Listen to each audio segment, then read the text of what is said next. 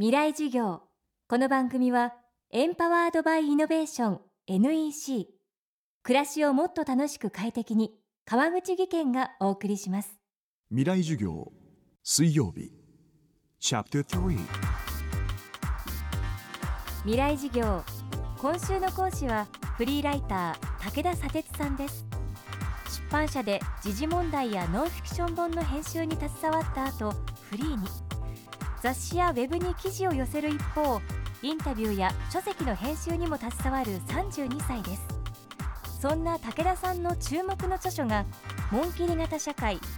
言葉で固まる現代を解きほぐす。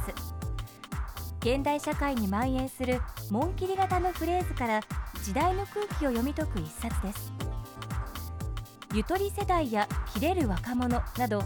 若者を取り巻く言葉にも紋切り型フレーズは数多く存在します。そんな言葉や視線に若者世代はどう向き合えばいいのでしょうか。未来授業3時間目テーマは〇〇男子〇〇女子をめぐる考察。あのまあ、最近こうワイドショーを見ると割と〇〇男子とか〇〇女子とか、まあ、そういうようなフレーズをま頻繁に見かけますけれど、まあ、はっきり言って実体のないものが多いと僕は考えていてでもそういうあのフレーズが打ち出されると、まあ、その後でこう人がついてくみたいな現象があって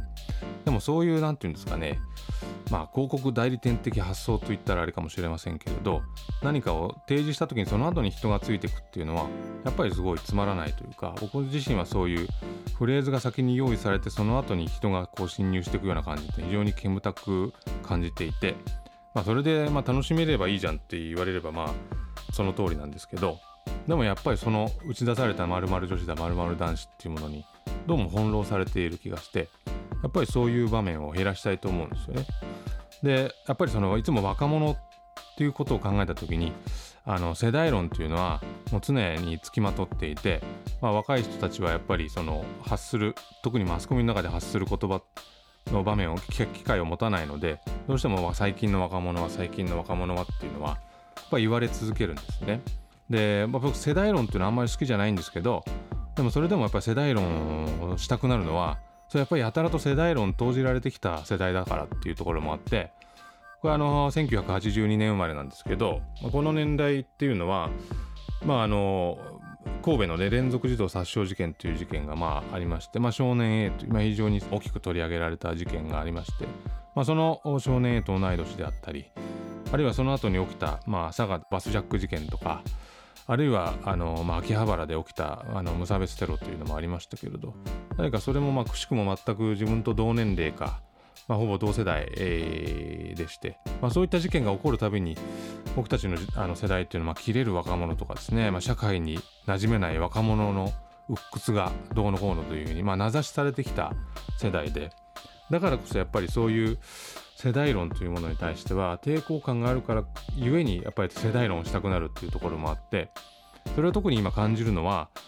あの今僕は32歳ですけれどやっぱりみんな結婚して子供を産んだりあるいはその子供を産んだ後に職場を復帰したりあるいは男性でも育児休暇を取る人が増えてきてあるいは結婚の形でも、まあ、事実婚をする方だったり、まあ、あのこの間の渋谷区の事例でいけばあの同性で、まあ、そういう結婚の条例ができたりとかですね、まあ、本当に家族の在り方とか多様化してきてるんですけどまあそういう、まあ、いろんな形が出てきてる中でまたここで旧世代の人たちが、えー、まあ伝統的な家族とはこうであろうとかあるいはまあ最近まあ話題になりましたけれど、まあ、作家の園綾子さんであればまあ、出産したら女性は仕事を辞めなさいであるとか、まあ、あるいは作家の林真理子さんは、まあ、この間の川崎のまあリンチ事件の時にですね、まあ、子供を殺されてしまった、まあ、そのお母さんというのはまあ5人の子供を育てるシングルマザーだったんですが、まあ、何かこう母親にも責任があったのではないかというようなコラムをまあ書かれたりしていたでもそれはあのご本人だけではなくてもちろんそこに載せる雑誌の立場であったり読者の方たちがどこかでやっぱりそういういや最近のねそういう家族は若い人たちはどうなってるのかしらみたいなものをある種こうまあ無責任でですねもう発することでまあそれによって自分たちはやっぱり私たちの頃はそうじゃなかったのにねっていうこう同意が得られるわけですよね。でまあ、若者バッシングっていうのは、いつもそうだしあるいは今のシングルマザーバッシングっていうのも本当にいつでもそうなんですけどそれはなぜ続くかって言ったらもうそれは安心するためなんですよね。やっぱり自分たちがそうじゃないからっていうことを主張するために何かそういうイレギュラーなパターンのこの人たちはイレギュラーであるっていうことにして自分たちが安堵するっていうそれは本当にあの自分たちの安心にはなるかもしれないけれど、まあ、その当事者をまた再び傷つけることになるというか本当はあってもならないいろんな文句を浴びたりすることになるのでやっぱり言葉を使う人たちはそこはやっぱり気をつけなければいけないんじゃないかなっていうのは、えー、今特に思いますね。未来授業今週の講師はフリーライター武田砂鉄さん。今日は〇〇男子〇〇女子をめぐる考察をテーマにお送りしました。武田さんの著書紋切り型社会言葉で固まる現代を解きほぐすは朝日出版社から発売中です。明日も武田砂鉄さんの講義をお届けします。川口技研。階段での転落大きな怪我につながるので怖いですよね。